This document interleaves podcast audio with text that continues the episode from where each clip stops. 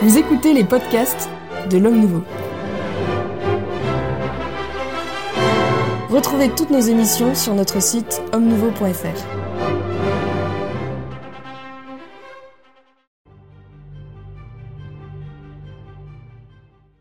Jean Sevilla, nous nous retrouvons pour une euh, dernière série de questions sur, euh, qui ont, trait à la guerre d'Algérie suite à, euh, à l'apparition de votre livre Les vérités cachées de la guerre d'Algérie aux éditions Fayard. Et dans cette série de questions, nous traiterons donc de l'indépendance de l'Algérie. Et pour commencer cette série de questions, je, vous demanderai comment s'est passé le passage de témoin entre la France et le FLN.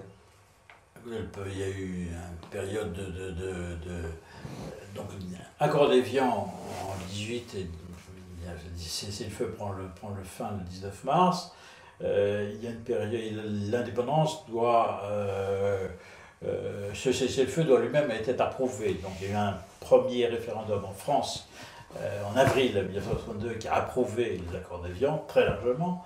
De Gaulle s'est appuyé sur l'opinion française pour se légitimer son action. Et puis il devait y avoir un deuxième référendum uniquement lui concernant la population habitant l'Algérie, pour approuver de son côté ces mêmes, ces mêmes accords. Euh, le résultat euh, en Algérie était, alors que les Français d'Algérie étaient déjà repartis en France, ils n'étaient pas, en théorie, pas exclus de ce, de ce scrutin, mais dans la pratique, ils en ont été exclus parce qu'ils ont été partis en France, puisqu'ils étaient physiquement menacés.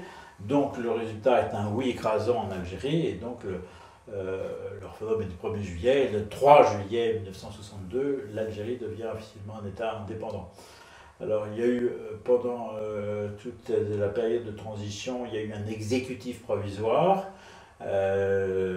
qui a gouverné l'Algérie, donc de, mars, à, de mars à, début juillet 1962, qui était franco-algérien. Et puis en 1962, euh, on remet euh, les clés de l'Algérie, si je puis dire, à la France. Dans la pratique, euh, on conserve encore quelques places, on conserve des places militaires. Les dernières vont partir en 1960, les militaires vont partir en 1964. On conserve encore des intérêts économiques, notamment pétroliers. Les entreprises pétrolières qui restent sur place sont les entreprises françaises. Et puis, il va y avoir un bras de fer très vite avec, euh, entre les autorités algériennes et la France pour le contrôle du pétrole. Il y a au sein même d'Algérie, au sein même du pouvoir du FLN, il y a des euh, rivalités et luttes de clans extrêmement féroces. Euh, le tout premier gouvernement, qui est celui de, Ben Bella, va subir un coup d'État en 1965 où prend le pouvoir euh, le, général Boumedienne, euh, l'Algérie devient une dictature militaire euh, du FLN, une dictature de l'ALN, et cette dictature militaire va exercer contre la France une pression extrêmement forte qui va aboutir plusieurs années après, en 1971, sous le, le septennat du président Georges Pompidou en France, à la nationalisation du pétrole algérien par, euh, par l'Algérie et les, les, entreprises françaises qui détenaient des intérêts pétroliers en Algérie ont eu une indemnisation qui était ridicule par rapport à la valeur de, ces voilà. Et donc, à partir de là, les rapports euh, franco-algériens sont, sous, sont de pays indépendants euh, et donc avec une volonté de la part de l'Algérie de tirer le maximum de l'ancienne puissance euh, sino-coloniale, enfin de l'ancienne puissance, de l'ancienne métropole, euh, de tirer le maximum d'avantages pour soi-même en donner, si vous voulez dire, un minimum. Et puis très vite, enfin pas très vite, mais à peu, eh bien, il y a la question migratoire qui va être fondamentale dans les rapports franco-algériens. Pourquoi? Parce qu'il y avait une communauté dès avant l'indépendance euh, les Algériens vivant et travaillant en France étaient nombreux. On était là, euh, c'était d'ailleurs assez logique, même si c'était la guerre, mais je veux dire, c'était des citoyens français, donc euh, ils allaient travailler en France comme un, Breton peut aller travailler à Marseille ou à Alger, c'était la même chose. Donc les Algériens étaient travailler en France, ils étaient nombreux, mais c'était un flux qui va euh, se faire que s'accélérer dans les années 70, et ce sont les 30 glorieuses, euh, enfin, ascension économique, euh, les entreprises françaises ont besoin de main-d'œuvre, on prend de la main-d'œuvre pas chère, on prend des Maghrébins, les Algériens, mais aussi des Tunisiens, des Marocains, etc., beaucoup d'Algériens. Et donc il y a une immigration algérienne extrêmement importante qui s'installe en France et qui va ne faire que croître et qui dans les législations françaises sur euh, le droit, euh, droit du sol, droit du sang, qui est le droit de la nationalité en France, eh bien cette, cette, cette communauté algérienne va donner les enfants euh, qui, naissent qui naissent en France ayant le droit d'accéder, tout enfant naissant en France ayant le droit, en fonction du droit de la nationalité actuelle, à accéder à la nationalité française à sa majorité, à 18 ans, enfin c'est 21 ans à l'époque, puis ensuite 18 ans sous Giscard, euh, eh bien, se constitue une communauté franco-algérienne, de Français, mais d'origine algérienne, et donc qui est aujourd'hui estimée, on a c'est difficile d'avoir des chiffres, mais enfin, il est probable que la, communauté franco-algérienne se représente à peu près 5 millions de personnes. C'est un enjeu tout à fait considérable, qui est un enjeu aussi un enjeu électoral euh, pour les élections françaises. Donc quand euh, M. Macron était en février 2017, alors qu'on était avant l'élection présidentielle, est allé à Alger pour euh, faire une interview où il a dit que la, colonisation française avait été un crime contre l'humanité. Euh, il n'échappera à personne que cette déclaration avait aussi des connotations électorales assez fortes en France. On en a parlé un petit peu dans notre précédente vidéo, mais l'indépendance a-t-elle donné lieu à des massacres et des règlements de compte? Alors, ce sont, c'est le massacre, c'est que c'est le, ce sont les, les massacres d'Arki dont, dont, dont, on a parlé plus tard. Ça commence donc le massacre d'Arki commence, autant le, le, drame des Pieds Noirs commence dès mars, il était antérieur même, enfin, il s'accélère, devient massif après les accords des viandes, donc mars 62. Euh, le drame d'Arki commence vraiment après l'indépendance. Hein. Juillet 62, juillet 62, août 62, septembre 62. C'est d'ailleurs assez concentré. Je veux dire, il y a, il il deux, il y a trois mois, euh, puisqu'après septembre, octobre, le nombre de, on sait que le nombre de tués diminue.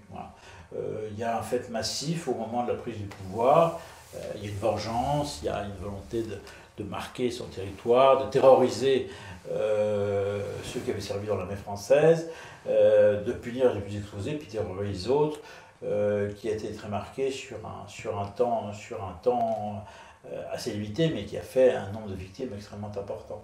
il n'y a pas simplement, il faut y penser, parce que souvent on l'oublie, il y a aussi tout des musulmans qui n'étaient pas des militaires, qui sont engagés contre la France, les élus, euh, les, élus, des, instituteurs, euh, euh, des fonctionnaires, qui eux, en général, bien, ont fait partie aussi des gens qui ont regagné la France en 1962 parce qu'ils se sont sentis menacés dans le pays qui était devenu, le nouveau pays qui était devenu leur, mais dans lequel ils étaient considérés comme indésirables. Quelle était la nature du, pouvoir algérien au moment de l'indépendance? C'est un pouvoir militaire. Euh, l'élément militaire a toujours compté euh, dans, au sein du FLN. Euh, c'est une insurrection armée. Et puis, en théorie, il y a le Front de Libération Nationale, FLN, puis il y a l'ALN, l'Armée de Libération Nationale, qui est le bras armé de, du FLN. Et dans la pratique,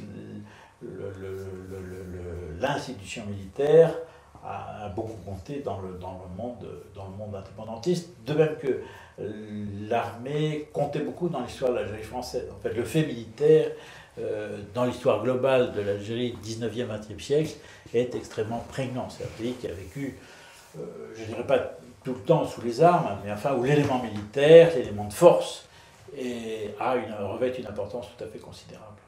Des pieds noirs sont, ils restés en Algérie après l'indépendance? Alors, des pieds noirs sont restés euh, en effet sous l'indépendance.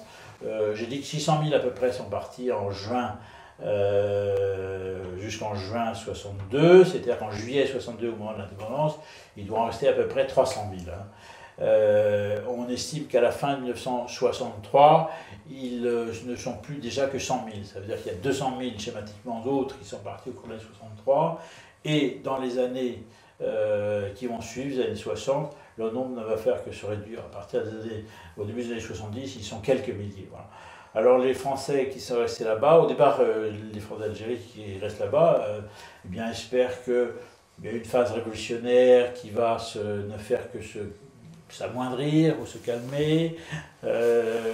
Ils ont encore des intérêts économiques et puis il y a, toute législation, législation qui va se, se mettre en place qui va, qui va leur montrer que leur place n'est plus là. Euh, la,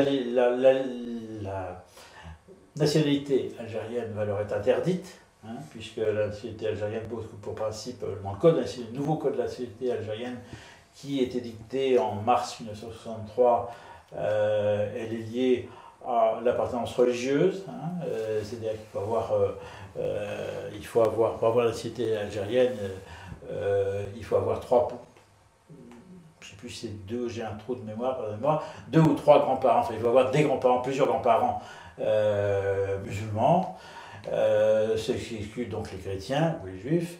Euh, et puis les biens des Français vont être saisis. Il y a toute une succession de lois qui va se spolier leurs biens, les biens les plus immédiats, les appartements, les maisons, les entreprises vont de même être spoliées. Et donc voilà, donc, donc ne reste euh, à fin, fin 1963, schématiquement un an après l'indépendance, ne reste que quelques milliers d'individus qui ont réussi, pour euh, un nombre de raisons, à faire un petit peu le- leur trou, si je puis dire, euh, et à être épargnés par, euh, par ce Moloch, par cette machine qui est mise en place.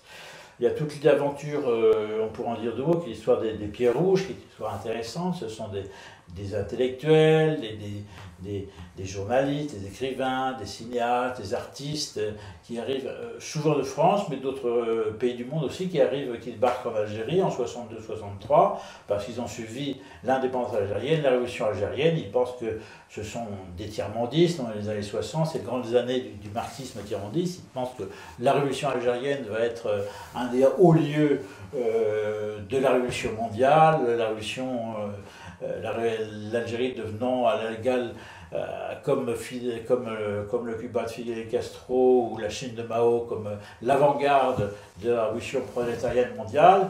Et en fait, tous ces gens vont déchanter, on a de multiples témoignages euh, qui sont assez poignants en même temps, et en même temps, euh, on, ne peut pas en rire, mais enfin, euh, de, de- de- d'Européens qui s'aperçoivent qu'au fond, très vite, ils sont considérés comme des indésirables, euh, parce, que, parce qu'ils sont européens, parce qu'ils ne sont pas musulmans, euh, et puis parce que le nationalisme algérien est un nationalisme assez ethnico-culturel et qui n'a pas besoin d'étrangers, et donc euh, on les a peu à peu, lentement et doucement, fait partir, doucement, et de manière plus brusque à partir d'une période de jusque pendant toute la période de Ben Belli, c'est-à-dire de Ben Bella jusqu'en 65, ils sont restés là, mais à partir après la, la révolution de, de prise de pouvoir par Boumedienne, euh, ils, sont, ils sont mis à la porte.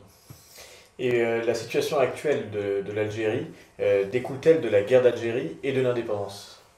Alors, non, ça, ce qui découle de la guerre d'indépendance, c'est que, c'est que le pouvoir est resté le même. C'est le pouvoir militaro, une caste militaire qui est le pouvoir depuis 1962, qui est la même en, en 2018. Voilà. Maintenant, euh, l'indépendance de l'Algérie, c'était il y a 50 ans. Qu'on ne nous raconte pas que l'état économique actuel de l'Algérie, euh, c'est à cause de ce qui s'est passé sous la présence française. Je veux dire, il y a des pays qui ont accédé à l'indépendance depuis, qui ont été colonisés, qui ont été accédés à l'indépendance plus tard, qui se portent dix fois mieux. Euh, le problème, voilà, c'est le problème, c'est un système qui est gelé. Euh, le système euh, vit du pétrole, euh, du gaz, qui est la richesse évidemment tout à fait extraordinaire du pays, et re- se repose sur ce trésor. Le problème, c'est que ce trésor, il s'amenuise. Le problème, c'est que l'Algérie a un- une démographie qui continue d'être explosive. L'Algérie, comme un pays, c'est, n'y a pas beaucoup dans le monde. Enfin, par rapport à sa taille, c'est un pays qui s'accroît d'un million de personnes par an. Euh, euh, en, en 2018, enfin en 2017, on, était à 40, euh, 41, 42 millions d'habitants. Je pense que quand les statistiques seront faites sur 2018, qu'on connaîtra en 2019, je pense qu'on sera à 43 millions d'Algériens. si vous voulez. Euh, donc, et avec une jeunesse immense, une jeunesse immense. 9 Algériens sur 10 n'ont pas connu la guerre d'Algérie, c'est la, la guerre d'Algérie des Français, celle de 54 à 62, la guerre d'indépendance. Pour beaucoup d'Algériens, et souvent en France on y passe moins, enfin pour beaucoup d'Algériens, quand on dit guerre d'Algérie, en réalité c'est une autre guerre à laquelle ils pensent, c'est la guerre qui a opposé dans les années 1990, à partir de 1990, qui a opposé l'armée algérienne au réseau islamiste, au FIS, qui est une guerre peu connue en France, on a entendu parler évidemment, mais euh, dont, qui a eu des résultats féroces. On pense que c'est une guerre qui a sans doute fait 250 000, peut-être 300 000 morts. Euh, c'est-à-dire autant, autant. Et c'est une guerre civile, algéro-algérienne pour le coup, qui a fait autant de morts pratiquement euh, que la guerre entre, entre, au moment de l'indépendance. donc je pense que par rapport à l'Algérie ne peut pas exciper de, son passé euh, euh, où elle était colonisée par la France ou souveraineté française pour exciper de, son État qui serait, etc. L'Algérie est un pays indépendant depuis plus d'un demi-siècle. Euh, ça fait plus d'un demi-siècle qu'elle a pris son destin en main. qu'elle s'en prenne à elle-même pour résoudre elle-même ses problèmes. Ce qui ne veut pas dire que ça doit nous être indifférent. C'est un grand pays voisin d'une autre, avec, encore une fois, avec lequel euh, l'immense majorité de la population avec, lesquelles on n'a pas été en situation de guerre. Donc moi, je, n'appelle pas du tout à, faire, poursuivre la guerre algéro-française. Au contraire, je voudrais qu'on dépasse euh, ce cadre-là. Je pense qu'il faudrait qu'on parvienne à une relation adulte euh, avec l'Algérie, qui est un grand pays. L'Algérie est un grand peuple aussi, à sa manière. Il faudrait arriver à des relations pacifiées. Euh, de façon à avoir une relation internationale normale avec l'Algérie comme on peut l'avoir avec d'autres pays. Merci beaucoup Jean Sevilla. C'est ainsi donc que nous achevons notre série de questions euh, sur euh, l'Algérie et la guerre d'Algérie. Et nous rappelons donc l'apparition de votre livre Les vérités cachées de la guerre d'Algérie aux éditions Fayard. Merci beaucoup d'avoir répondu à nos questions.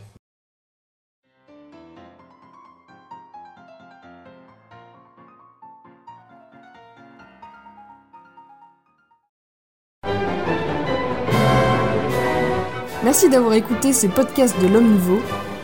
Si vous souhaitez soutenir nos émissions, rendez-vous sur l'onglet Faire un don de notre site homme